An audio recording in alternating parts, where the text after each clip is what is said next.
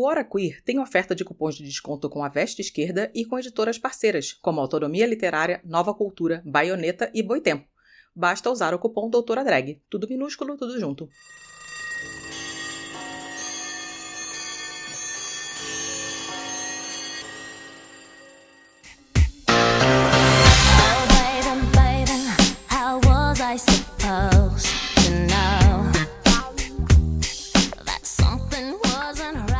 Eu acho que a Britney ela faz parte assim de, de uma narrativa que vem se constituindo na minha vida que está muito relacionada à ruptura com essa imposição da masculinidade hegemônica, né? Porque é assim que eu venho me relacionando com todas as divas pop na minha trajetória e vejo que muitos LGBTQs também têm essa narrativa. A, a Britney estava querendo me jogar do armário e eu não estava entendendo ainda. é porque a Britney ela traz esse negócio, ela não, não fala abertamente sobre isso, né? Tipo, ela nunca foi uma figura política de fato, mas tipo, ela tratava como natural.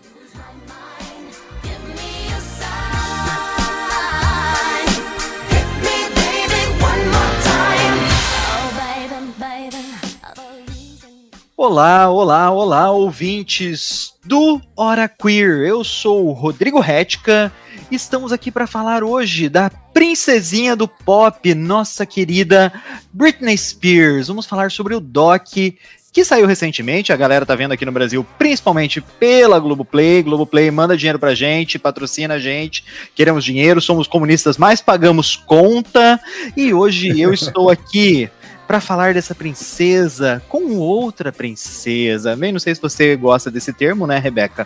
Não sei se você gosta de associar-se à monarquia, mas estou aqui com a minha colega de bancada, Rebeca Gaia. Apesar da apresentação, gente, como todo mundo aqui acho que já me conhece, não sou monarquista, eu sou comunista, sou Rebeca Gaia. É isso, estou aqui de novo para falar de cultura pop que eu amo também, né? Apesar de ser marxista, sou cadelinha de diva pop. É isso, né, gente? A gente é assim, é comunista de iPhone, vai fazer o quê? Né? e Sabrina. Comunista e cadelinha de diva pop.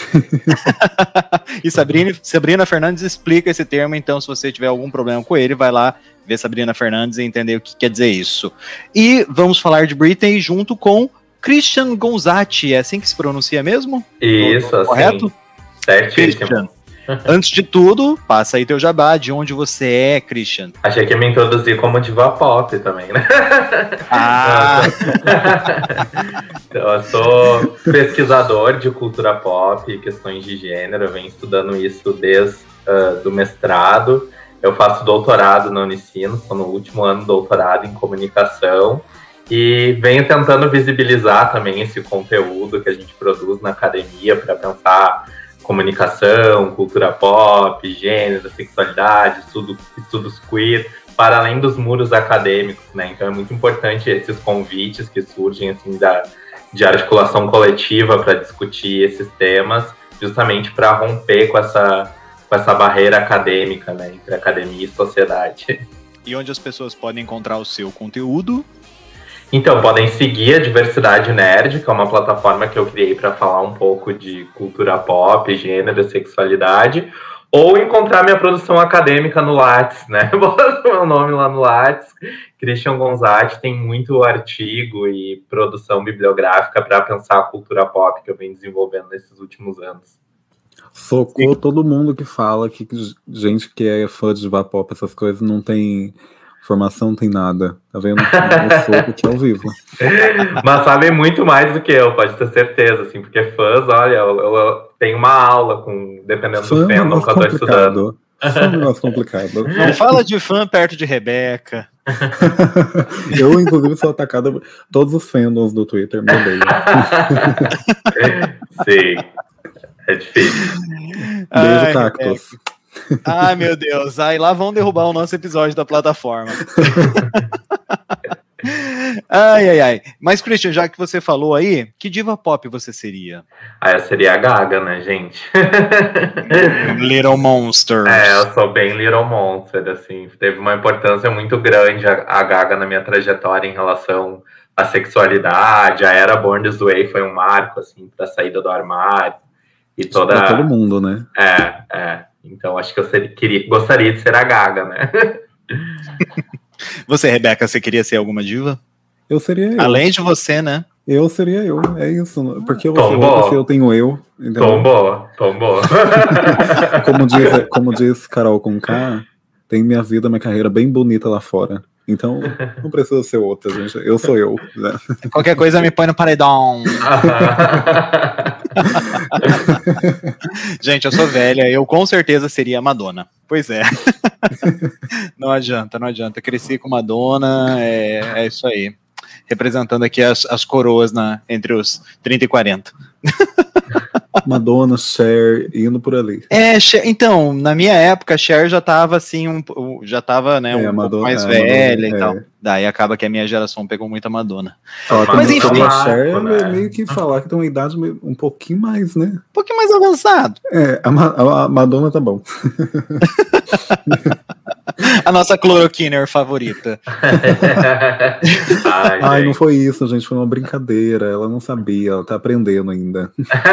Ai, educa ela, né? Tem que Madonna, ela. É, que nem o meme do Rodolfo, lá, a Madonna na casa dela, assim, tipo, ai, me ensinem, OMS, me ensine. Ela é do interior. ela é do interior. Destrua o patrimônio público e privado. Ataque templos Incendeie carros.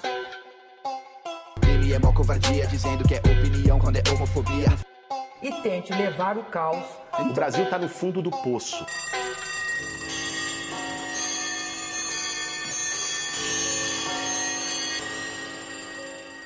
Oh, baby.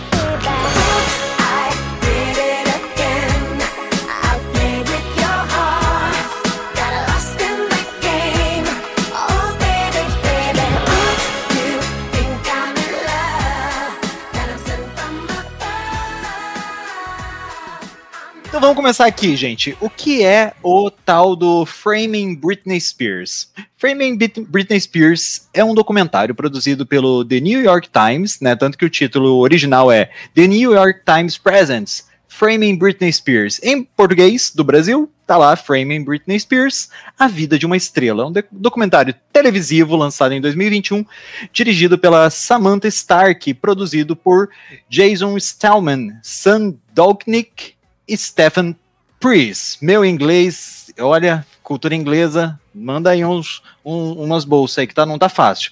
E ele foi lançado agora em fevereiro de, né, de 2021 e causou aí um certo rebuliço no meio do pessoal que curte divas pop, que gosta de estudar um pouquinho essa cultura. O movimento Free Britney, ele já estava rolando por aí pelas internets. A Britney meio sumida já estava aí gerando uma série de desconfianças, as pessoas já estavam falando sobre isso, mas com esse documentário que aborda a vida da princesinha do pop e toda a relação dela com os paparazzi, todo o processo judicial de interdição da Britney, tudo isso vem à tona, né? Então a galera falou muito sobre isso e assim, essa batalha judicial tá acontecendo ainda, né, nos Estados Unidos e acaba que os olhos das pessoas se voltaram cada vez mais para essa discussão. Mas antes de entrar no documentário em si, a gente tem que entender, né, a relação das pessoas aqui da bancada com Britney Spears. Então eu quero começar com o Christian. Christian, quando você teve contato com Britney Spears, como Britney entrou na sua vida, como essa fadinha entrou na sua vida? Conta pra gente. Eu acho que a Britney ela faz parte da minha vida desde que eu me entendo por gente, né? E ela faz parte assim de, de uma narrativa que vem se constituindo na minha vida que está muito relacionada à ruptura com essa imposição da masculinidade hegemônica, né? Porque é assim que eu venho me relacionando com todas as divas pop na minha trajetória e vejo que muitos LGBTQs também têm essa narrativa, no sentido de que a partir da Britney eu sempre fabulei um mundo imaginário em que eu podia ser diva, bater cabelo, romper com aquela lógica do menino que tem que se comportar de maneira uh, masculina, gostar de futebol. Então a Britney sempre foi um espaço de fabulação de gênero para mim, e muito potente nesse sentido por tudo que ela significa para a cultura pop e para a maneira como eu fui crescendo ali durante a década de 90, início dos anos 2000, acompanhando toda a trajetória musical dela, que é também performática, né? E daí muito dessa performance que ela aciona funciona como inspiração para a gente incorporar e soltar a criança viada que vive na gente. E Rebeca, você me pegou de surpresa, porque você, é assim, parece ser muito jovem para ter Sou Britney. Spears na sua vida, assim, dessa maneira. Conta pra gente, como Britney entrou na sua vida? Eu sou jovem, mas eu sou do interior, né? Então, assim, o interior sempre, sempre fui, né? Sempre chegou as coisas depois. Eu lembro que eu tinha um DVD de karaokê que eu ficava dançando, que tinha Ragatanga, do Ruge. Eu tinha um radinho também do Ruge, assim, que tocava Vem Cair na Zoeira. Era um brinquedinho, assim, um radinho amarelo, não sei se alguém que tá ouvindo lembra. Nesse CD também tinha Britney. Britney, a Beyoncé, todas as pessoas, assim, foram muito importantes pra mim nessa, nessa fase de descoberta e tudo mais, porque era onde eu me soltava, tipo, eu ouvia aquela música, eu me botava pra fora, entendeu? Escondido no off, né? Escondido ali. Mas eu me libertava escutando aquilo, por mais que eu não entendia, né? As músicas direito. Escutando Baby One, One More Time, todo, tudo isso da Britney, essas clássicas, eu me soltava. Daí eu conheci a Britney assim, e gosto muito dela até hoje. E esse caso dela é uma coisa que mexe muito comigo, tanto que quando eu fui assistir o documentário, que foi recente agora, eu fiquei muito mal assistindo. Muito mal, porque pesadíssimo, pesadíssimo. E ela representa, assim, alguma coisa, assim, na sua vida, assim? É uma fase de descoberta, né, pelo que eu entendi. Sim, sim, é essa transição de me entender enquanto eu, né, enquanto Rebeca, assim, nessa coisa de me soltar, de fato, entender que eu posso pegar e ser diferente, que isso tá tudo bem, não tem nada de anormal em mim, sabe? Eu me soltava ali, eu, eu me sentia muito acolhida. Eu acho que a Britney, pra mim, assim, é um, um acolhimento mesmo. Assim como várias outras também, né? Só que a gente tá falando de Britney aqui. E pra você, Christian, tem essa coisa, assim, de representatividade? Representou algo? Ainda representa? Ela ainda tem alguma coisa, assim, marcante na sua vida? O que eu acho muito relevante na Britney é que ela tem toda essa dimensão política, né? De uma política do corpo, de uma política de visibilidade para LGBTQs, de ruptura com uma lógica performativa, hegemônica de masculinidade, de feminilidade também. Uh, mas ela não é uma diva pop que a gente pode uh, classificar como política, né? Porque a Britney, ela não tem nas músicas, na Sim. performance dela, um, um acionamento político muito marcado. Mas o que ela aciona de sentido que os fãs vão, vão produzir a partir daquela performance dela como diva é muito político. E aí, nesse sentido, eu acho a Britney muito interessante, assim, por, por, por essa dimensão do que ela aciona em relação a afeto, performance de fãs, e tá, tá muito ligada a essa vivência, assim, de, de ruptura, né, com uma, com uma heteronormatividade, com uma heterossexualidade compulsória. Sim, e até na época, né, que ela vestia as, as roupas que ela usava, né, no, nos shows e tudo mais, que ela sofria muito com isso, e ela pegava falava que ela não se importava com isso, né, que tem gente que fala que ficava confusa, porque num lado ela, ela passava uma imagem de menina inocente, a outra ela tava, tipo, usando uma lingerie, sabe, causava um, uma imagem meio que dupla dela, assim, sabe, então a Britney, ela nunca chegou a se importar, só que ela nunca produziu algo necessariamente sobre isso, sabe? É mais, tipo, as pessoas verem ela, igual você falou, sabe? E ver algo representativo ali, que é o meu caso, inclusive, né? Tipo, as músicas dela me faziam soltar muito. Eu nem entendi quem tava cantando, né? É, mas eu tava lá dançando e me soltando, assim. Então acho que a Britney, ela desperta isso nas pessoas mesmo. Eu É. lembro, inclusive, da, da minha prima, assim, que, que é uma menina heterossexual, cisgênera, mas a família dela, a gente tem um ano de diferença, né? Mas na adolescência, a família nuclear dela era muito reguladora em relação, assim, o que ela podia experimentar ah, em relação à performance com o corpo, ah, sexualidade, descoberta. Ela gostava muito da Britney. E aí eu sempre estimulava ela no sentido de, não, mas olha Britney, tu não pode ser tão presa assim, se solta. E isso para ela era uma potencialidade, assim, para fugir daquele núcleo conservador que queria que ela se portasse de uma maneira extremamente bela, recatada e do lar, sabe? Sim, Eu- eu- sim. E pra você, Rodrigo, inclusive? É, eu vou muito nesse sentido, assim, porque na época que Britney é, começou a estourar, assim, na, na mídia, lá, anos 2000, 1999 e tal, eu era assim, eu não me entendia, sabe? Não, não sabia o que eu era, não, não fazia ideia da, da, das minhas viadagens, não, não me entendia enquanto criança viada e tal. Então eu olhava aquilo lá, que era mundo de divas pop, é, que estava se apresentando ali pela Britney. E eu gostava muito, assim, era tipo uma parada assim, é exatamente o que vocês falaram, assim, é uma coisa de explorar-se, de se, se permitir, sabe, que ia muito além do que eu conseguia entender. Mas acho que o grande boom, assim, que foi para mim a Britney foi quando ela fez aquela apresentação com a Madonna e a Cristina Aguilera, que elas se beijam, né, e tal, e daí aquilo ali foi, tipo, explo- explodiu minha cabeça, assim, tipo, pera aí, as pessoas do mesmo sexo se beijam, sabe? E é isso, e é tudo bem. É tipo assim, numa apresentação do VMA, e as, a vida continua depois disso, sabe? E daí foi uma, uma, um marco assim na minha cabeça que eu já gostava dela ali, mas era muito aquele mundinho fechado, né? De garoto, que se, se entendia enquanto heterossexual, não sei o que, blá blá blá. Não, não posso nem dizer que eu era uma criança viada no armário, porque eu não me entendi enquanto criança viada. Então ficava muito assim, bem do. do... A a Britney tava querendo me jogar do armário e eu não tava entendendo ainda. É porque a Britney ela traz esse negócio, ela não, não fala abertamente sobre isso, né? Tipo, ela nunca foi uma figura política de fato, mas tipo, ela tratava como natural. É, para ela sempre foi algo que não, não era uma questão, sabe? Tipo, ah, eu tô vestindo uma roupa dessa, então eu vou falar sobre Uhum. pautas e tal. Ela- não, ela vestia a roupa e pronto. E, e é isso. Era vou fazer uma performance com a Madonna, vou dar uns beijos na Madonna e pronto, né? Exatamente, exatamente. Ela nunca tra- trazia uma questão, todo um slide no fundo. Um PowerPoint, assim, sabe? Um, um banner. Esse beijo, né? Inclusive, assim, nossa, acho que se a gente fosse fazer uma, um retrato dos beijos que mais marcaram, uma, uma genealogia dos beijos que marcaram a cultura pop, esse sem dúvida é um deles, né? É um marco, assim. E assim, me apresentou ainda mais pra Madonna, né? Porque eu já, já via Madonna na MTV, mas não tinha dimensão do que era Madonna. Aí caí no mundinho da Madonna, aí lascou-se. Aí o adolescente hétero começou a comprar Blu-ray de, de Madonna. Blu-ray não, né? Na época DVD de Madonna, pra ver os clipes e não sei o quê.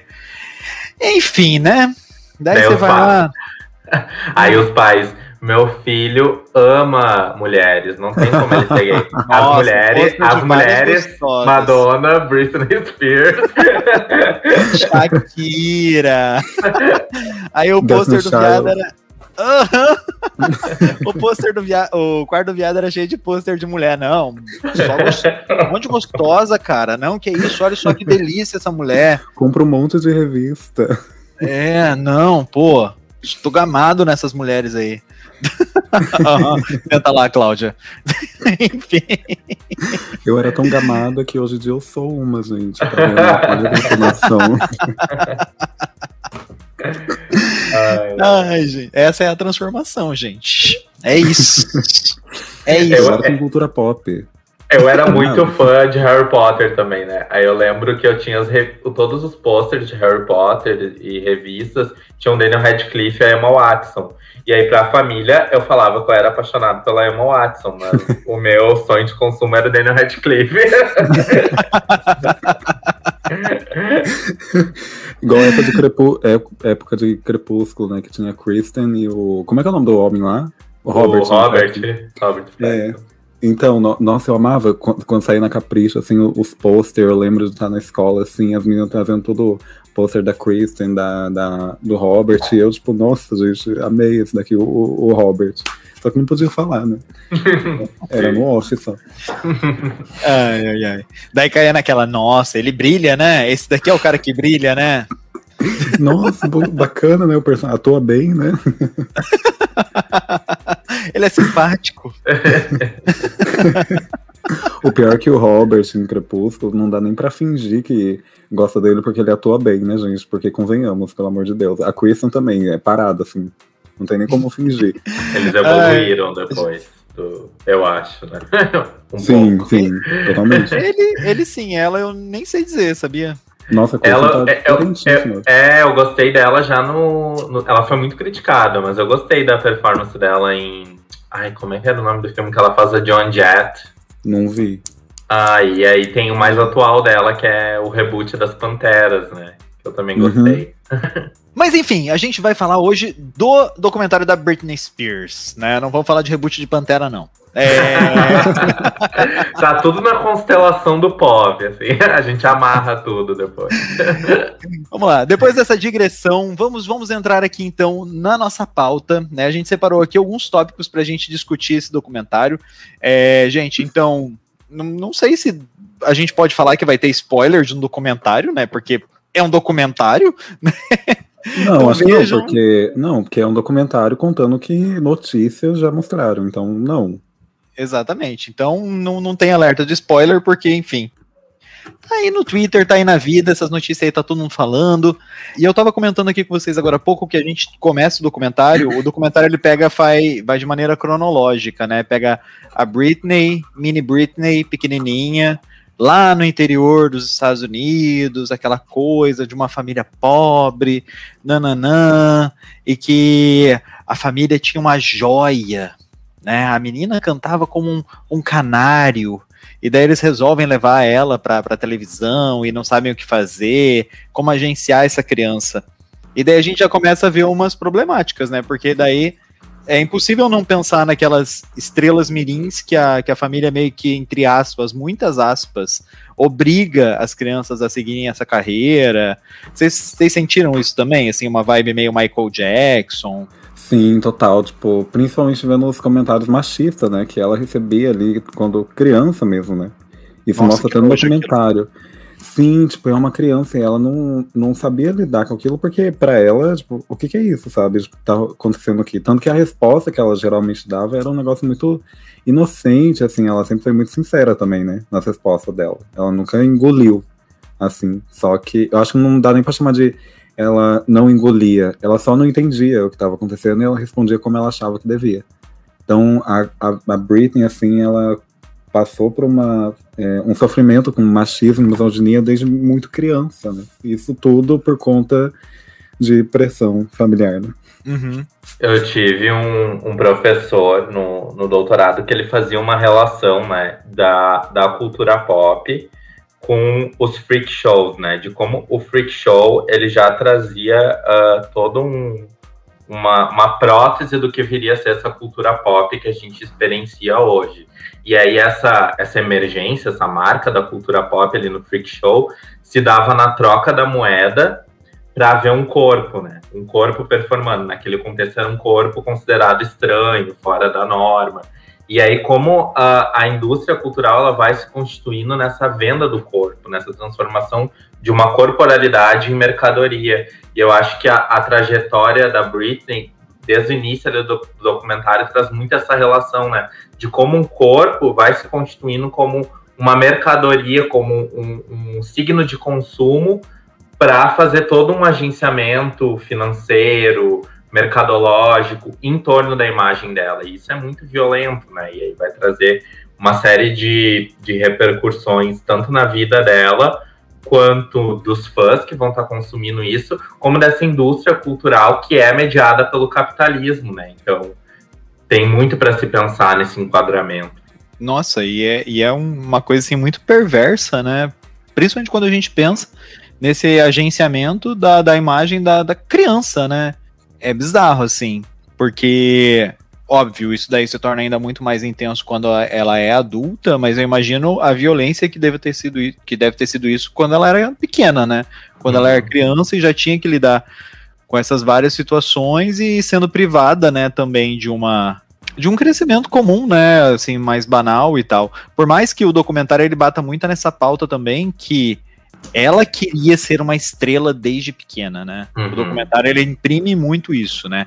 Ela quis, ela queria, ela queria ser grande, mas não, não fica muito evidente também o quanto que dessa vontade da, da criança, né, era da criança. E se é que a gente pode falar que a criança tem essa vontade, né? Uhum. Sim, aí tem uma limitação muito grande, sabe? Tipo, uma criança não entende do, do que é ser famosa, assim. Ela vê uma cantora, ela acha que ah, é cantar pra um monte de gente e acabou. Sendo que tem muita coisa, tem bastidor, tem muita coisa que envolve isso, né? Tudo, tem imagem da mídia, que ela sofreu muito com isso sempre, né? Então, assim, a criança tá nessa ilusão, né? Nessa coisa inocente de querer cantar, só, tipo, se apresentar para as pessoas. Então, tem uma limitação aí de, tipo, ah, é a vontade da criança. Tá, ela queria fazer isso, só que ela não queria lidar com um comentário machista com 10 anos, né?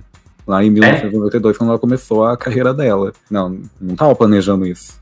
Não se É fala muito da, da exploração trabalhista que está implicada aí também, né? Porque tu tira uma, a criança de toda um- um- uma vivência e, e- e passa a transformar ela numa, num objeto mercadológico para ter um ganho financeiro. Ela tem que abrir mão de muitas coisas, mas não se fala nessa indústria cultural sobre isso, porque é algo já dado como naturalizado, né? Sim, principalmente nessa idade, né? Que foi com 10 anos ali, quando. 10 anos é uma idade assim que você tá nessa transição de criança pra pré-adolescente, então tem muita coisa acontecendo, mudança até em escola, essas coisas tudo.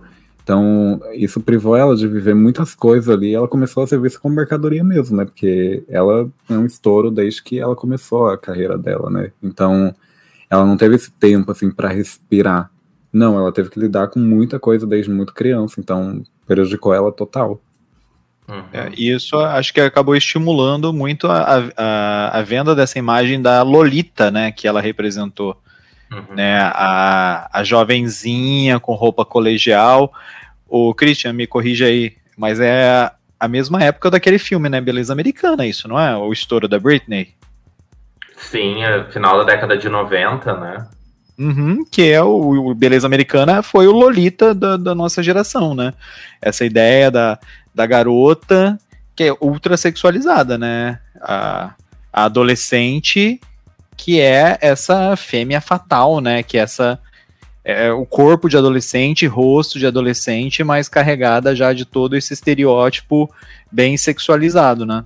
Uhum. A gente tem, inclusive, uma simetria aqui né, no nosso contexto brasileiro com o clipe da Kelly Kill, o Baba Baby, né? Porque é, é uma aluna também sexualizada, seduzindo um professor, né? Como se, tipo assim, a aluna estivesse seduzindo o professor. E aí tem todas as problemáticas implicadas nisso em relação a gênero, assimetria de poder, de controle do- da corporalidade feminina, sexualização desses corpos, e que vai estar presente na, na performance da Britney, que foi o que explodiu ela, né? Baby One More Time. Que eu, eu acho incrível quando mostra ali no, no documentário que ela iniciou as os primeiros números no, no shopping para poucas pessoas, assim, e aquilo foi se mutacionando até o ponto de explodir, né? É muito doido. E, cara, com certeza deve ter, ter alguma coisa relacionada aí com esse fenômeno, fenômeno do Beleza Americana, que é de 99 também, né? O Baby One More Time é 98? É, né? Beleza Americana de 99 e Baby One More Time, ano de lançamento. 98. 98. É, eu acho que deve ter alguma coisa, né, no, no discurso, assim, porque esse filme acabou ganhando muito destaque, né, premiações não sei o quê, e é bem esse discurso aí dessa, dessa garota que tá saindo da adolescência e vem trazendo essa marra aí pro, pro mundo adulto, porque por mais que ela fosse consumida muito por crianças, Uhum. né, esse mercado pop, ele vive disso, né, dessa exploração da imagem sexualizada das pessoas. De um imaginário, né, que se constitui em torno disso na sociedade. E a gente tem todo esse imaginário que vai tentar impor uma sexualização a, a meninas mais novas, a, a infância, né? E aí isso vai esbarrar em uma série de questões relacionadas à assimetria de poder, né? Porque no momento em que, por exemplo, a, a Britney tá ali como se ela tivesse sensualiz... tentando seduzir, se coloca aquele discurso, né, do violentador de muitas vezes de, ah, não, mas a... ela estava seduzindo, ela queria, quando na verdade é uma criança, é uma adolescente, né?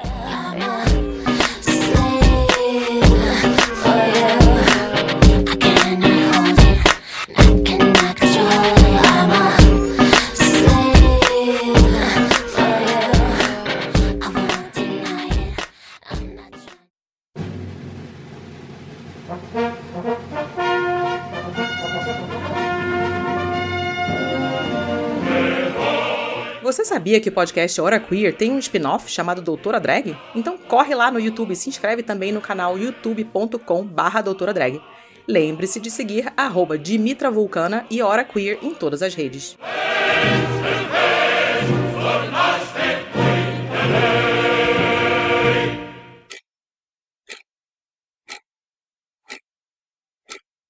Can't you see I'm calling? I got like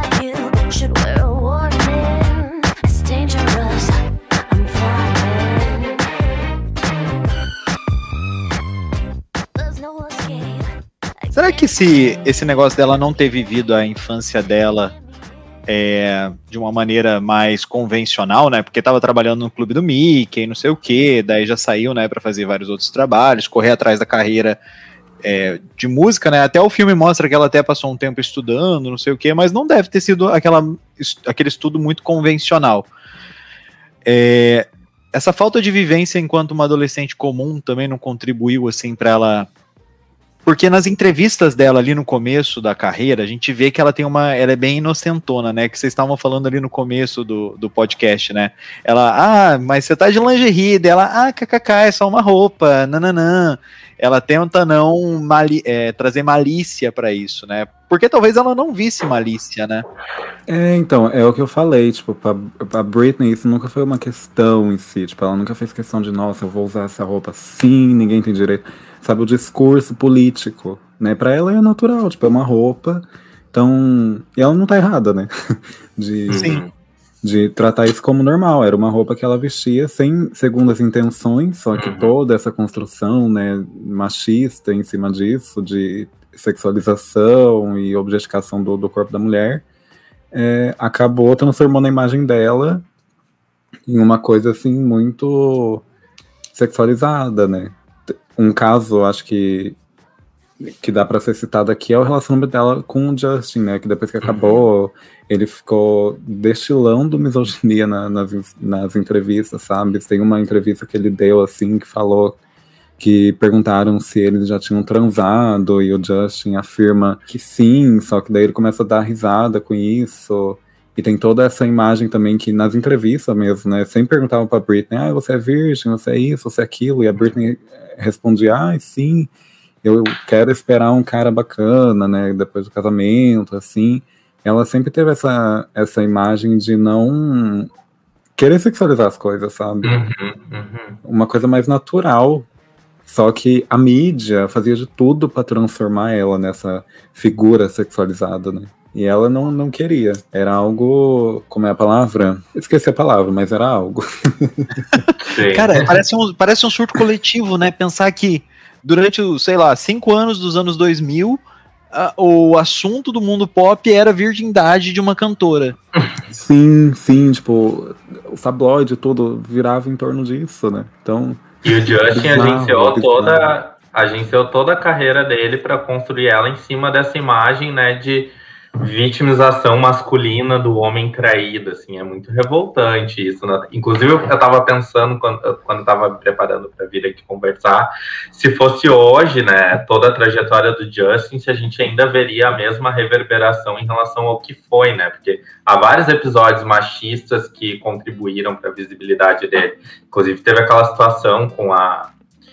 Ai, eu me esqueci o nome dela, gente, me ajudem. É a Janet Jackson, né? Uhum. Isso, que ele, que ele arranca o, a roupa de cima Sutiã dela, parte dela, da. é. É, o sutiã dela, e aí ela foi totalmente boicotada por uma cultura musical da pop que era muito machista na época, enquanto ele seguiu pleno, assim, né? Pois é, ele arrancou o bagulho dela, sabe? Ele. Ah, não e foi isso ela reflete quem até se no, no, no relacionamento do Justin com a Britney, né? Que depois, quando teve estudo, a Britney começou a ser taxada como louca, né? Passar essa imagem que ela tava surtando demais e, e toda essa construção de a, a culpa é dela, não é dele, né? O Justin se dava muito bem na mídia, assim, a Britney saía como uma pessoa, assim, totalmente errada em Uhum. todos os cantos, né? Não só nesse relacionamento, até né? no relacionamento dela com o Kevin, que foi o cara que ela teve dois filhos, né? E depois teve todo o lance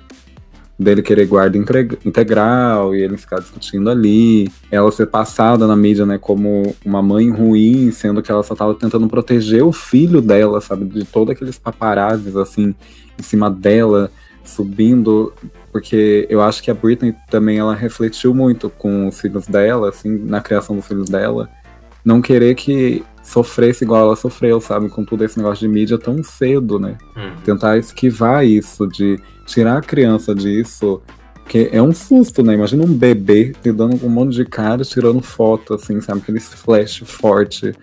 Então, ela tentava se esquivar disso, mas ela era tratada como louca, como alguém que estava surtando demais. Então, a mídia sempre culpando a vítima, né? Tinha muito isso. E o Justin tá aí até hoje, né? Uhum. É, a Cry Me, a- Cry Me a River, né? Foi a música Uhum. que ele se lançou solo, né? Sim, Basicamente. fazendo toda a alusão com a traição da Britney, né? O coitado. Sim. E, cara, pior que hoje em dia isso ia acontecer de novo, porque, sei lá, você vê, por exemplo, no Big Brother, a, a, a trajetória da, da Carla Dias lá e do Arthur, Verdade. Uhum. né? É, é isso, o homem traído, sabe? Tipo, a mulher que não foi leal. Caraca, velho. É, então, É tipo, a gente não se ridículo. esquiva disso hoje. Talvez em, assim, de jeito diferente, intensidade diferente, mas não, não, não se esquiva, tá, tipo, é tudo a mesma coisa, sabe? Tudo a mesma coisa. Tem passação de pano. A gente tem o Rodolfo aí pra ilustrar isso, sabe? Que Verdade. assim, Fora assim, Rodolfo. Ah, ele já vai ter saído. Ele já vai ter Já. saído. já vai ter saído. Tá. Vai. Espero, né? Pelo amor de Deus, gente. Pelo amor de Deus. Não quero morder a língua nisso aqui. O Rodolfo aí é, é o exemplo disso, tipo, que o povo tá cagando e andando, sabe? Inventaram tanta desculpa, tirar a Sara, tirar a Kerlin. A Kerlin é chata mesmo, ia sair de qualquer jeito, mas. é, quem, quem é a outra? A Carla. Saiu pra ele, sabe? Então não tá muito diferente. O Justin ia ter um pano muito grande aí pra ele. É, assim, quando a Rebeca tava falando desse negócio dos paparazzi, assim, hoje em dia a gente vê uma decadência até desse negócio dos paparazzi, né? A gente vê lá o pessoal compartilhando aquela notícia do ego, é, com a foto do Caetano Veloso. Faz, sei lá, sete anos que Caetano Veloso estacionava seu carro no Leblon, né? tipo, isso já mostra uma decadência da indústria do, dessas fotografias dos paparazzi, né? Porque agora, hoje em dia, com o celular, é, Instagram, tipo, os paparazzi já ficaram meio obsole- obsoletos, porque a própria celebridade, ela já cria tudo isso, né? Uhum. Ela já cria esse conteúdo. Só que a Britney, ali no, no- na primeira década dos anos 2000, ainda vivia nessa onda dos paparazzi, né? Tanto que o pessoal tira sarro, que ela e a Paris Hilton criaram a, a onda, né, de fazer músicas contra paparazzi. É, músicas que criticam paparazzis. Porque é uma coisa invasiva ao extremo, assim. Você vê o filme da agonia, cara. É uma coisa de filme de terror, assim. Né? Cara, assim, tipo, eu ali, tipo, diversas vezes já no Twitter, vieram me colocar numa situação, assim, constrangedora. Teve uma vez, faz tempinho, eu tava com um menino ali que eu tava ficando na época, e eu marquei ele no meme. Veio um monte de gente comentar assim, tipo, nossa, já tá namorando e tal, se metendo na minha vida, tipo, gente, pelo amor de Deus, sabe? E eu fiquei, tipo, nessa pequena interação, já fiquei incomodada. Agora imagina você entrar num carro sei lá, com uma amiga, com um filho, né? Que foi o caso da Britney, e um monte de gente tirando foto com aquele flash forte estourando na sua cara, sabe? Cara, é surreal isso, sabe? Era tão normalizado isso. Eu queria muito investigar depois quando foi que o paparazzi, assim, acabou de vez, né? Porque eu Uhum. considero hoje, pô, eu acho que até paparazzi hoje em dia é o- os canceladores da internet, né? Que fica vigiando ali, que fica pegando um tweet antigo, que fica vigiando cada palavra, cada vírgula que você vai colocar ali no Twitter, no Instagram, o vídeo que você vai postar no YouTube, que fica vigiando, assim. A gente tem uma transição, mas que não necessariamente largou dessa vigilância, né, de ficar em cima.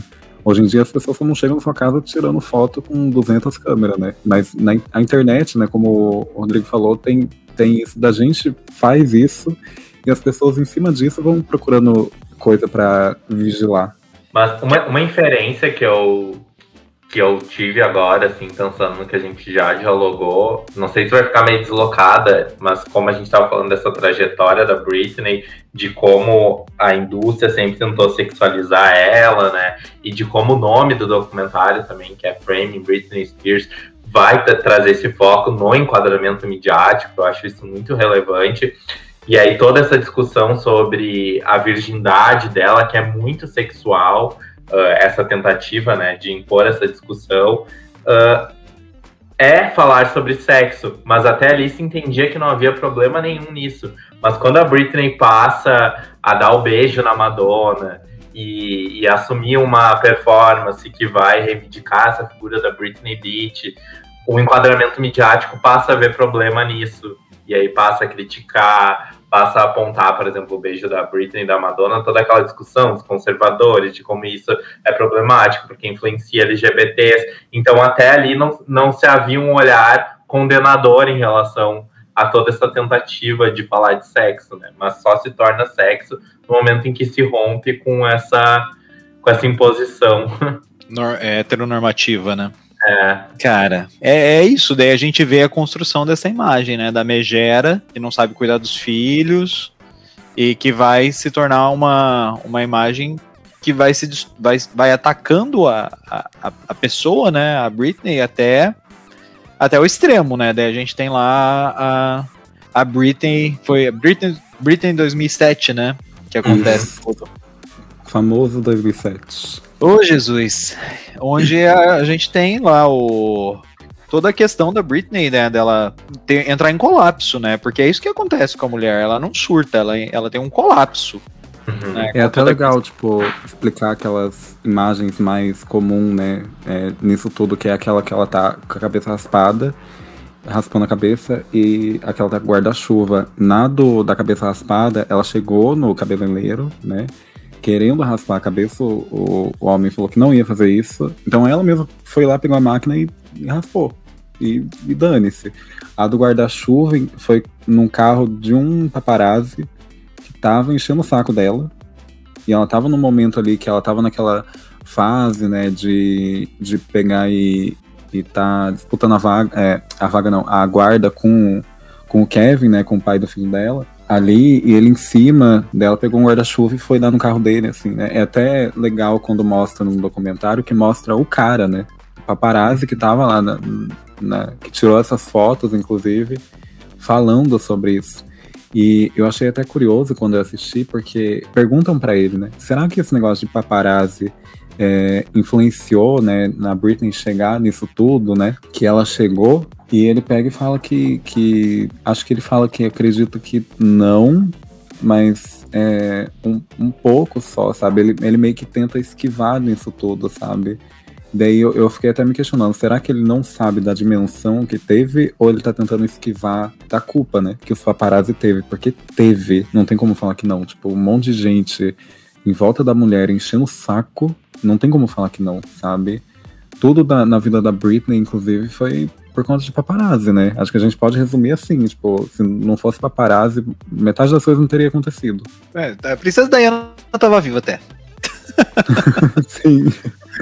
O... Não, mas é assim, é, esse episódio, nossa, me, dá- me deu muito nojo desse cara no filme. Meu Deus, o cara ele é muito escroto. Porque ele vai provocando ela, né? E, a- e ela tá lá nervosa, e ele fica provocando ela, e quando a- ela parte pra cima dele, depois que ela dá lá as guarda-chuvadas, o pessoal, ele, o pessoal fica vibrando, tipo, nossa, você conseguiu a sorte grande. Sim, É isso aí, sim. tipo, ela te atacou, sabe? Processa ela, processa ela, sabe? E ela pegou, E- fez aquilo, entrou pro carro e foi embora, né? Ah, é importante falar aqui que uma foto da Britney custava milhões, assim, então ela era muito disputada, assim, tipo, na hora de tirar foto, sabe? Os caras ganhavam muito dinheiro em cima da imagem dela. Então, imagina, o, o povo torcia pra isso acontecer mesmo. Tipo, nossa, pegou a Britney no momento de vulnerabilidade, sabe? Nossa, arrasou. Coloca aí num, num, num tabloide, a- a- noticia isso, porque vai dar muito dinheiro. O povo provocava isso nela, né? Fazia de tudo, porque é lucro. Era lucrativo isso aí. Ah, por isso que eu acho que para além do paparazzi, a gente tem que olhar para o sistema que né, constitui essa realidade, na qual essas Sim. imagens valem milhões, nas quais as pessoas assumem essa profissão ali naquele contexto de paparazzi, porque é dessa cultura de tabloide, porque isso acaba sendo, constituindo uma série de, de camadas de violência, né? Porque para além do que a, a celebridade experiencia, há toda essa relação que vai estar na sociedade e que continua se mutacionando e gerando tudo isso que tu apontou, né, Rebeca, das pessoas quererem vigiar, quererem apontar, quererem consumir para romper com essa dimensão de público-privado, né, essa tentativa de sempre invadir o privado e, e consumir ele. Sim, sim, total. Isso acontece hoje em dia, né? Com as redes sociais estão aí abrindo a, a casa de todo mundo. Só que é uma coisa que é escondida, né? Igual o, o preço que o povo recebia, porque era vendido como uma coisa assim, ah, é uma fotinho dela que tirou ali e pronto, né? Ninguém falava, tipo, que ganhava milhões com isso, sabe? Com você tirando foto de uma pessoa ali num contexto totalmente aleatório, distorcendo as coisas, né? Que em cima disso também tinha distorção. A Britney passou muito isso por ser mãe, né? É lucrativo, né? Porque é assim que funciona o sistema capitalista. É Exato. lucro acima da vida e dane-se o resto. É por, isso que eu acho que esse jornalismo de celebridade ele tem duas dimensões, né? Uma, uma dimensão que é muito esvaziadora, sintomática de uma cultura cap- hipercapitalista, né? Que é, que é esse jornalismo mais voltado ao tabloide, e a outra dimensão que eu acho que tem que ser resgatada é essa dimensão mais crítica, né? De olhar para essas performances a partir de uma crítica cultural, com um olhar que vai tensionar esse outro esvaziamento. Mas daí a gente está numa, numa outra constelação de cultura pop que seria hipotética, né? Para além do capitalismo. Sim, tipo, no, no capitalismo não existe isso. É. Sem chance nenhuma. Até hoje, tipo, que a gente tem esses veículos, assim, né, pequenos e tal, trazendo esse olhar um pouquinho mais crítico, né? É numa visão, assim, que vai pro ladinho do sistema, né? Que abraça ali um pouquinho. Uhum. Então, Uhum. até quando trouxe esse discurso hoje em dia, ainda não é o suficiente. Ainda tem algo que tem que melhorar ali, porque ainda é trabalhado com essa lógica lucrativa, né? E quando tu tenta, e quando tu tenta gerar uma ruptura, assim, de fazer um pensamento crítico de, ah, vamos talvez fazer um conteúdo, sei lá, agora um TikTok falando de como é problemática a existência de, desse sistema de tabloide, da celebridade na indústria capitalista. Principalmente os fãs, eles ficam muito agressivos, assim, porque eles entendem que tu tá atacando a ídolo, a pessoa que eles... Não sei o que diga, né? É, é muito. Eu sei porque eu fiz um conteúdo crítico sobre jogos vorazes esses dias. E eu adoro jogos vorazes. Mas o fandom de jogos vorazes enlouqueceu comigo, porque eles entenderam que eu tava querendo cancelar jogos vorazes. Aconteceu o mesmo comigo esses dias, tipo, eu, eu gosto da Juliette, acho ela muito bacana, tô adorando ver ela no programa. Só que assim, eu critiquei um negocinho e eu falei mal do Fandom também. Não falei dela, falei do Fandom. Cara, eu sofri transfobia rodo, tanto que o, o perfil oficial, achei super fofo isso, inclusive, ótimo ter feito isso. O perfil oficial da Juliette, né, a assessoria dela veio falar comigo, pedir desculpa, né, em nome do, do fandom ali, todos os ataques, e se pronunciaram também, sabe? Então, na, na internet criou muito esse negócio de, assim, você não pode falar um A, porque você tá acabando com a carreira da pessoa, você tá excluindo. Gente, pelo amor de Deus, igual quando a J.K. Rowling foi transfóbica, todo mundo, ai, vocês estão cancelando. As Rádio Fem, né, pra variar. Ai, vocês estão cancelando, que não sei o quê. Gente, quem dera eu cancelar uma mulher riquíssima, sabe? Quem me dera eu. Um dia irei cancelar. Com muito sucesso e revolução, irei cancelar. Mas por enquanto não dá. Eu não sei que, é, o que, que as pessoas têm, sabe? Tipo, você não pode falar um A. Porque parece que você tá, não sei, chegando na casa da pessoa com um pedaço de pau pra correr é, atrás dela no quintal, assim, em círculo, pra tentar acertar na, na cabeça da pessoa. É surreal. Calma, Fendos, eu não vou no, na casa da Juliette, eu não tô na, na porta do Projac com uma cadeira na mão esperando ela sair. Calma, tá tudo bem, gosto dela.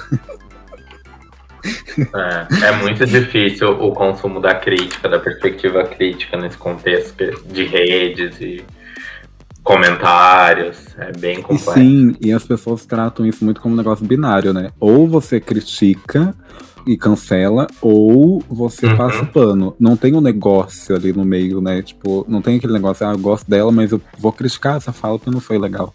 Não existe isso na internet. Ou, ou é um ou é outro. As Uhum. pessoas esquecem que entre o, pre- o preto e o branco tem o cinza, né? Exato. e é aí a muita, gente- muita, dessa, muita dessa lógica que tentaram impor na narrativa da Britney também, né? De tipo, ah, ou ela é mãe, ou ela é a Britney Beach, a vadia, né? Então sempre nessa lógica binária. E, e ela vai ironizando isso, né? E eu acho que o documentário mostra, assim, um pouco dessa tentativa dela de ironizar esse enquadramento midiático, quando ela vai raspa a cabeça, que pode ter sido, né, um, um momento de surto e tudo mais, mas é ten- tentar ironizar a, aquela perseguição que estão fazendo em relação a ela, e como depois, mais recuperada, né, ela, ela vai incorporar isso, inclusive, na, na performance dela. Eu amo, por exemplo, If You Say If You Seek Amy, né? Em que ela vai ironizar ali a figura da, da mãe heteronormativa e lá dentro da casa dela é um bordel, sabe?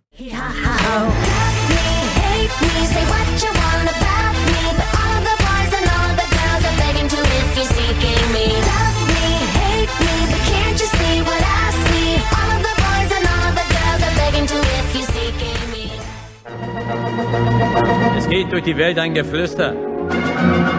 Você está ouvindo o Hora Queer. Que tal apoiar o nosso projeto em apoia.se barra Hora Queer ou então em padrim.com.br barra Hora Queer. Es flüstern die Kohle- und.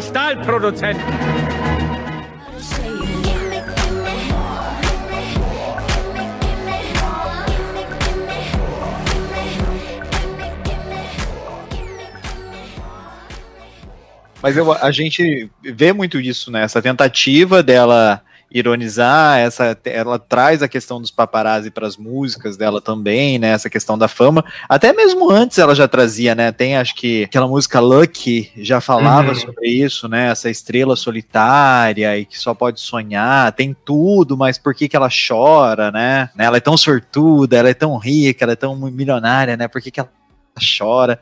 Tem muito disso no- no, no trabalho da Britney, mas daí a gente tem essa questão do, do colapso mental dela. Muita gente, muita gente vai até vender como um colapso por causa de drogas, um colapso por causa de estresse, não se sabe, né? Essa que é real. Se sabe isso? Não, né? Tô sendo equivocado aqui?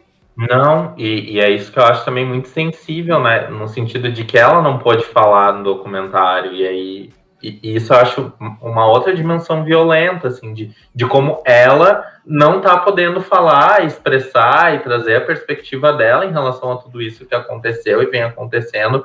E aí eu acho que rompe com essa ideia de teoria da conspiração, né? Do porquê que é tão difícil assim ter acesso a uma entrevista com a Britney que não seja, que não seja mediada pela família, por todo aquele dispositivo de controle da indústria que está em torno dela, e que o documentário vai mostrar um pouco disso, né? É porque a, a mídia dela, né, o, o, social, o social media dela vai falar que ela se sentiu extremamente ofendida com o documentário, né? Falando que, que ela chorou muito, ficou duas semanas chorando por causa do documentário, que o documentário foi muito desrespeitoso com ela, ela se sentiu muito agredida, muito invadida, que o documentário não corresponde com a verdade, mas realmente é, são palavras dela, né? Fazer o fã agora. Cadê o vídeo da Britney falando isso? Não, e mesmo, Era mesmo que tenha um vídeo. É, mas, mas mesmo que tenha um vídeo, né? O quanto que ela não foi direcionada a falar isso. Sim. O que que eles mostraram? Porque até a própria entrevista que fala do dela questionando o documentário fala que ela não viu o documentário inteiro. Fala que ela viu trechos do documentário e chorou durante duas semanas. Né? Que trecho? Por que ela chorou durante duas semanas? E acho que uma prova também disso tudo, que não é teoria da conspiração, é quando ela apoiou o movimento Free, Free, é, Free Britney. Aí consegui Uhum. falar. ela a- a- falou que, inclusive, é um negócio muito sensato, né? Porque a Britney, desde o começo, que teve esse negócio de tutela, né? Ela não, não é a favor, né? Do negócio do pai. Então, ela tá muito feliz com isso do, dos fãs e ter esse movimento real, né? As pessoas indo pra rua, né? Com cartazes e tudo mais pra apoiar ela, sabe? Saiu da internet, não é um negócio mais só hashtag, igual teve quando ela desapareceu também, né? Que ela sumiu assim por um tempo. Foi daí que, inclusive, começou essas teorias da conspiração, né? Que daí ela apareceu, postando aquela imagem, né? Ai, todo mundo precisa de um tempo pra si. O Sam, será? Será? Daí depois ela apareceu aí falando que apoia o movimento. Então, não, alguma coisa tem por trás. Não dá pra falar que é teoria da conspiração quando a própria Britney apoiou o movimento, sabe?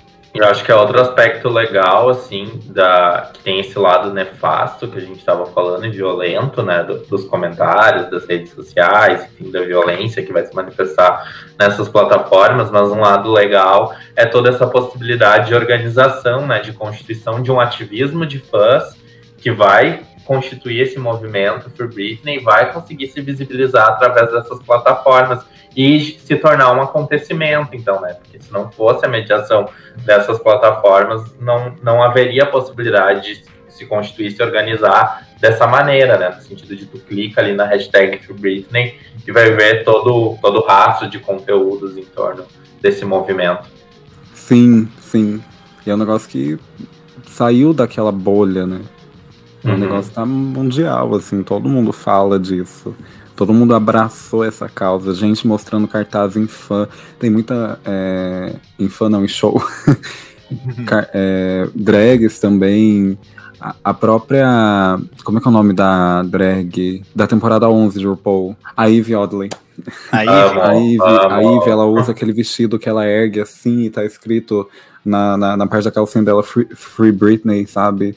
Tem um, Aham. um- esse negócio tem tudo, tudo, tudo. Deixou de ser uma campanha, só uma hashtag de, de internet que os fãs começaram a subir e realmente o povo abraçou, né? Essa causa, assim.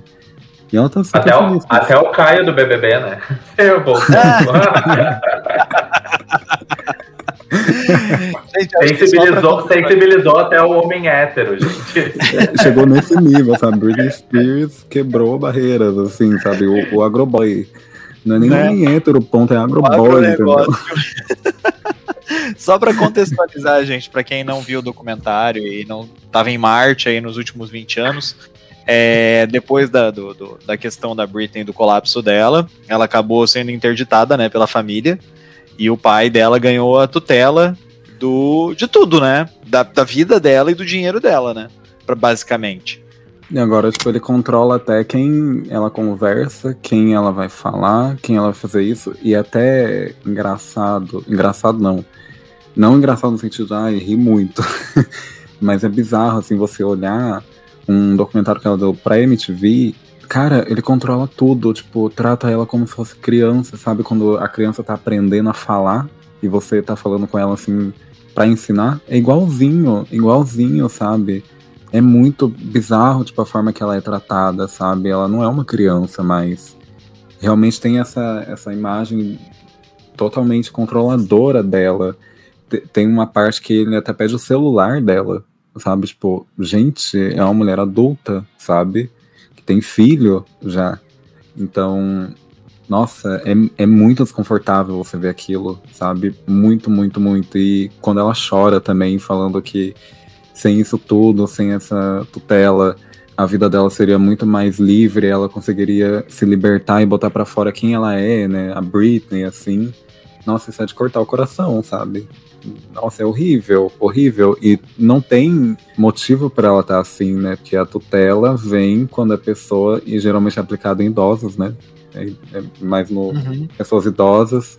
Não tem esse negócio que ela não consegue gerenciar a própria vida, sabe? Não, ela tá totalmente. Ela reconhece o que tá acontecendo ali. Tanto que no documentário também aborda sobre isso. É um advogado lá processual que pega e fala sobre que quando ele foi falar com ela, ela tava totalmente assim. Consciente do que estava acontecendo, sabe? Ela não queria que o pai dela fosse o tutor, só que ela sabia que ela não iria conseguir escapar dessa tutela. Então, nossa, é horrível, assim, horrível. Dá uma angústia ver aquilo. Eu lembrei daquele filme I Care a Lot, sabe? Da Netflix, que mostra um pouco de como é essa tutela para idosos. Que, nossa, né, nunca assisti, vou até anotar, vou ver depois. É, ah, é bem legal, que é, é duas sapatonas golpistas, assim, que, que elas, elas aplicam golpes em, em idosos. Só que é, é muito tenso porque elas conseguem essa tutela e daí elas passam a controlar toda a vida da pessoa e aí proíbem contato interno em uma clínica e proíbem contato com a família. Com a família não, porque são, elas geralmente pegam gente que não tem muito familiar, assim, mas, mas é todo um dispositivo de controle a partir da lei que elas conseguem ter da vida da pessoa que vai ter acesso a todos os bens, controle do financeiro, e aí a partir disso elas conseguem muita grana. E acho que é, é- tem uma simetria, assim, com o que a Britney experiencia, né, porque é, é o mesmo dispositivo legal, só que aplicado a ela. Sim, isso leva a gente a refletir, né, gente? A lei serve pra quem, né? Que interesse? Porque o pai dela é um cara que sempre foi muito ganancioso, né? Tipo, quero, ah, quero mais, quero dinheiro, porque nunca foi sobre cuidado da Britney, sempre foi sobre ganhar dinheiro e, e ganhar mais dinheiro, e ganhar mais, ganhar mais, ganhar mais. Ele nunca se preocupou com a imagem da filha dele. Sempre foi o dinheiro do bolso. Tanto que quando ela fez a residência em Las Vegas, né? Foi em Vegas que ela fez? Foi.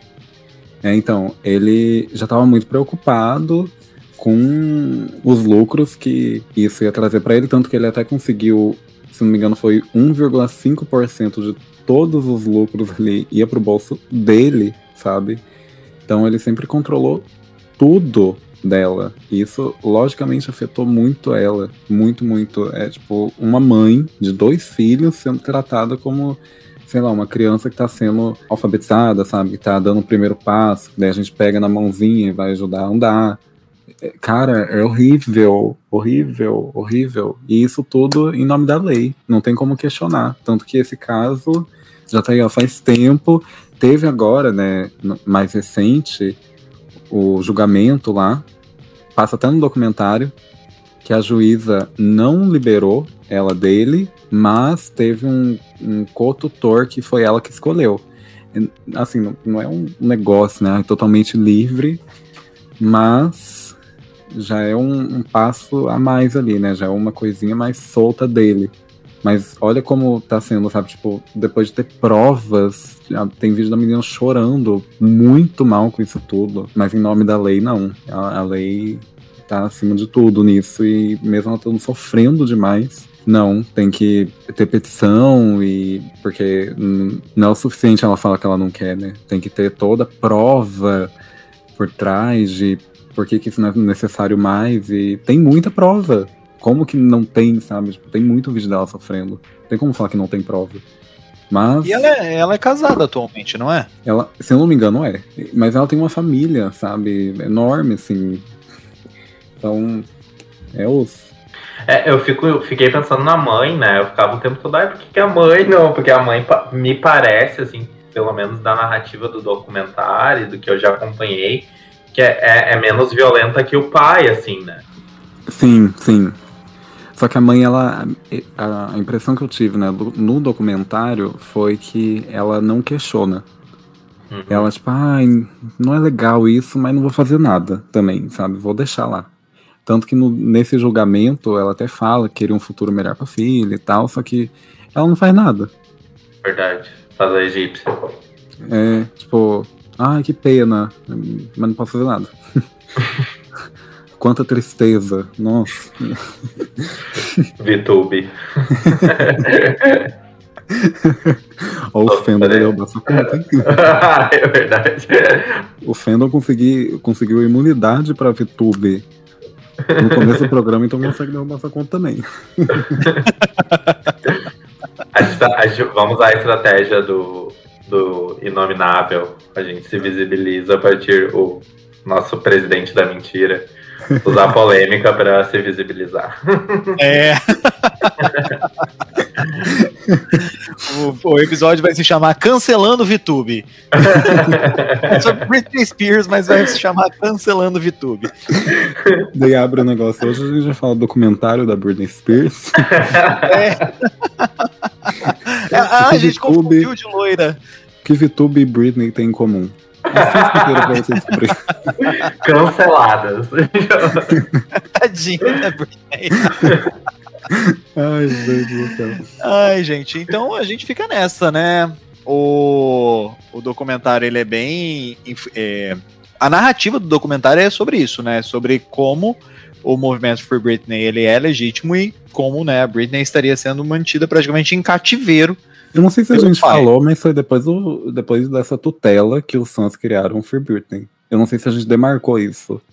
A gente, é, foi aquela hora que eu contextualizei ali só pra, pra deixar bem certinho. Mas enfim, se não foi contextualizado anteriormente, agora, agora está. Agora foi.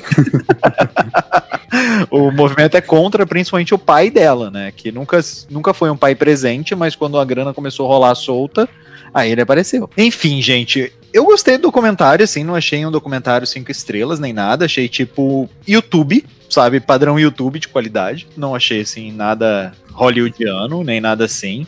Gostei, bom entretenimento, tá ali na Globoplay, rapidinho, uma hora e quinze, né? Quase a duração desse podcast.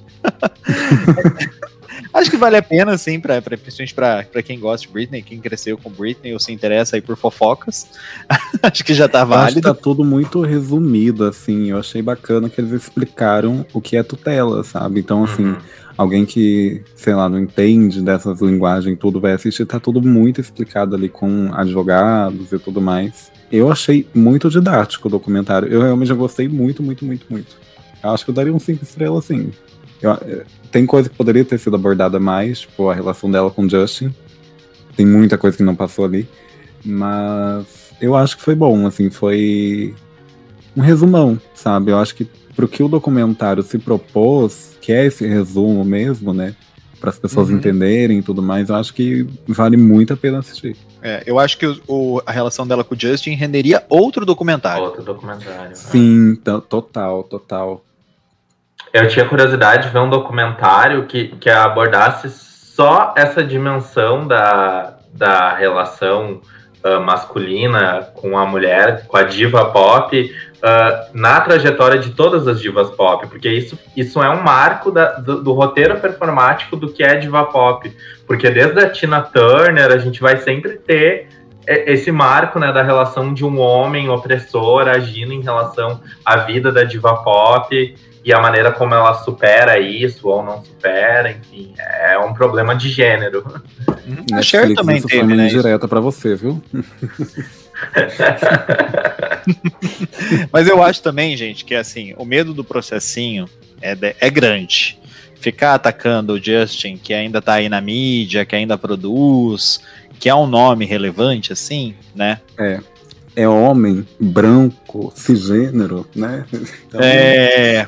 O Justin tem tudo na mão dele, assim, pra, pra se dar bem nesse negócio. Uhum. Aposto que quando esse negócio veio na mídia, os advogadinhos dele estavam lá olhando todas as vírgulas do roteiro pra ver Nossa, se não encontravam uma chance. Com certeza. Ai, que Por nojo. isso, por isso que foi, deve ter sido brando, sabe? Essa, essa relação. É, tipo, não deixou de abordar igual colocou aquele áudio nojento dele, né? Mas não, não falou muito, não. Foi muito breve. Acho que foi uns cinco minutos, assim. Até menos. Eu lembro que tem um texto do. Eu tô até pesquisando aqui, acho que é do BuzzFeed, que saiu lá nos Estados Unidos, que é um texto abordando bem crítico, assim, em relação a como o Justin construiu a, toda a trajetória, o roteiro performático dele em cima ah, dessa situação com a Britney, assim, agindo de Uhum. maneira mais opressora. É um texto maravilhoso, mas eu não consigo lembrar o, o- o título dele em Ah, inglês. se você achar, manda. Já quero. Tá, tá, eu vou procurar aqui. Christian, teu veredito final. Ah, então, ah, eu gostei do documentário. Eu acho que por ter essa dimensão muito didática, ele acaba sendo bem relevante para quem estuda cultura pop, divas pop, até para entender esse acontecimento específico, né? Que é o caso da Britney, Free Britney. Tem que dar estrelas, quantidade de estrelas. Não. Gente, só tava brincando só. É... Adorei, uma estrela. Tem uma professora minha que ela pegou e escreveu assim no, no, no Moodle, ótimo texto. Daí tava lá, nota 1 de 5. Eu, Você virou meme na, na sala ali. Ai, ai, ai. É Beijo, isso. Darlene. Gente, então fechamos. Ou es- ah, ah, escutem, né? Assistam lá o documentário Framing Britney. É, é legal, vale a pena, bom entretenimento, bem informativo, que nem a Rebeca falou, traz aí uma, uma explicação sobre o que é a tutela e contextualiza ali no, nos Estados Unidos, aquela coisa toda lá, bem burocrática. E eu acho que é isso, né? O que a gente pode falar aqui, um recado final para os fãs. É, continuem lutando por Free Britney. é isso.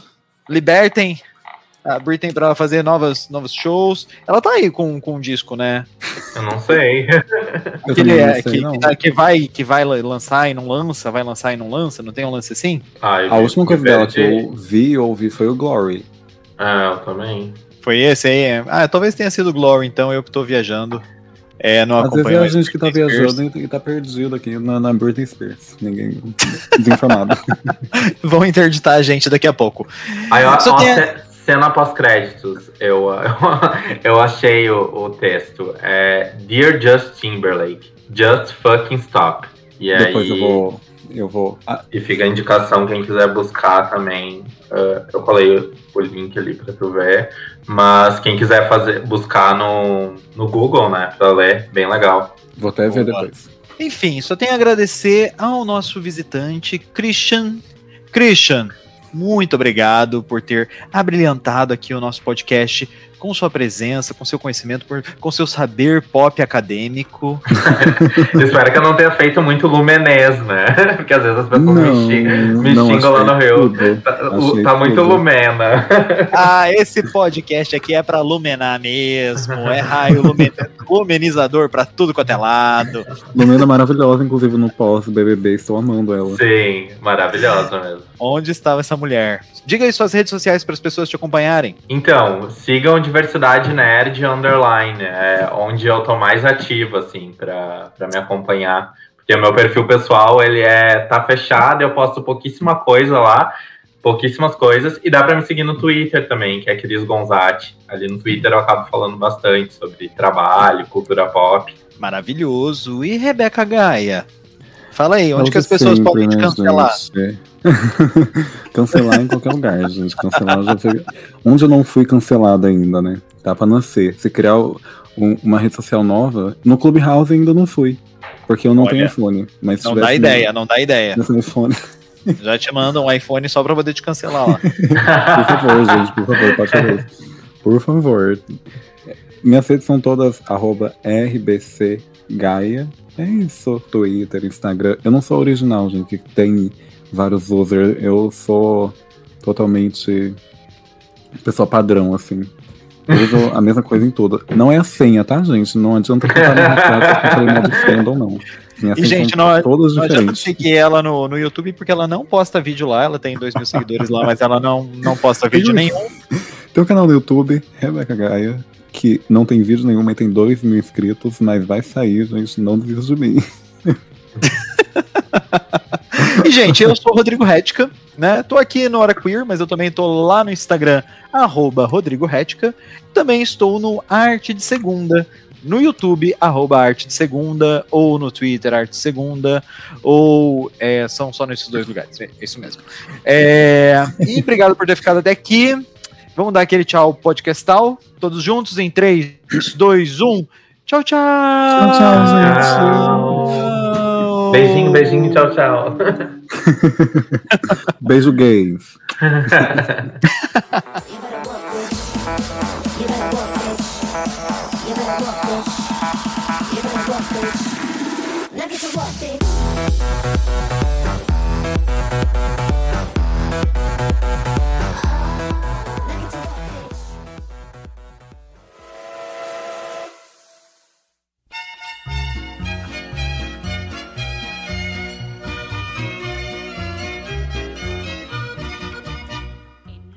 Sabia que você pode apoiar a diversidade na podosfera? Se você conhece pessoas que participam de podcasts e são negras, LGBTs ou mulheres, use as hashtags Podosfera Preta, LGBT Podcasters e Mulheres Podcasters para divulgar os episódios do seu podcast preferido. O Hora Queer apoia a diversidade na podosfera. Apoia você também. O Brasil tá no fundo do poço.